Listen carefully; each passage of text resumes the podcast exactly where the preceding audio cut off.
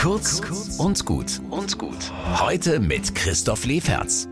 Vor drei Wochen war ich in der Nürnberger Ägidienkirche. Die haben eine Konzertinitiative gegründet. Ägidia Jazz Night. Ich finde das cool, wenn Religionen in Musik investieren. In der Kirche gibt es ja viel Orgel, passt schon, Posaunenchor schon besser. Und so richtig glücklich bin ich, wenn Christinnen und Christen moderne Musik machen. Protestsongs, Gottesdienstlieder, die abgehen. Da ist der Glaube plötzlich total aktuell, manchmal gar revolutionär. In sieben Wochen ist Kirchentag in Nürnberg.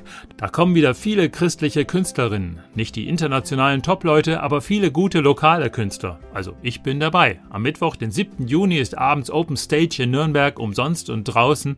Und die nächste Egidia Jazz Night ist schon am 26. Mai mit dem preisgekrönten Trompeter und Komponisten Jakob Bench.